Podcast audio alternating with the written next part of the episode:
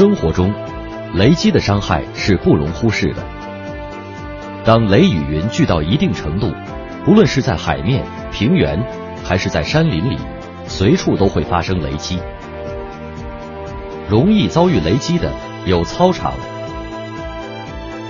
高尔夫球场、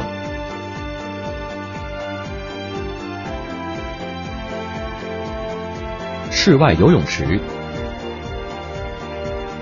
堤坝、沙滩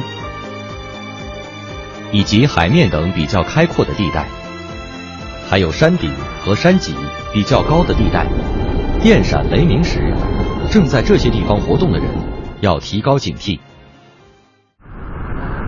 打雷时要躲避到相对安全的建筑物内，如钢筋混凝土建筑、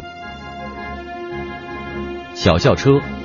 公交车及火车里，即便遭遇雷电袭击，在这些设施内也是安全的。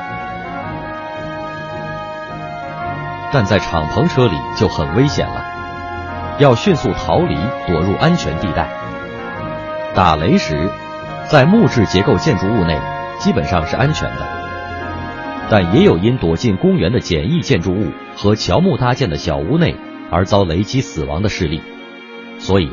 不到万不得已，请不要躲避到这些地方。人在室内时，要把所有家电搬移到离天花板、墙壁至少一米以上的地方，并在屋里最低的地方趴下。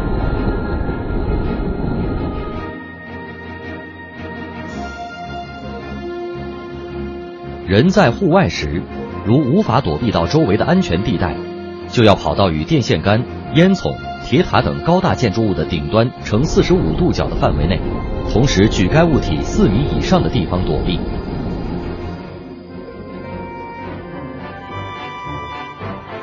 打雷时，如果雷击到高大的树木，雷电就会顺着树干、树枝、树叶，通过人体导入地面，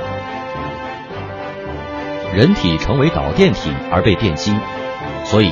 一定要蹲在离树最少两米以上的地方，并放低手拿的物品，等响雷停止二十分钟之后，再向安全地方转移。如遇雷击，请迅速躲避到安全地方。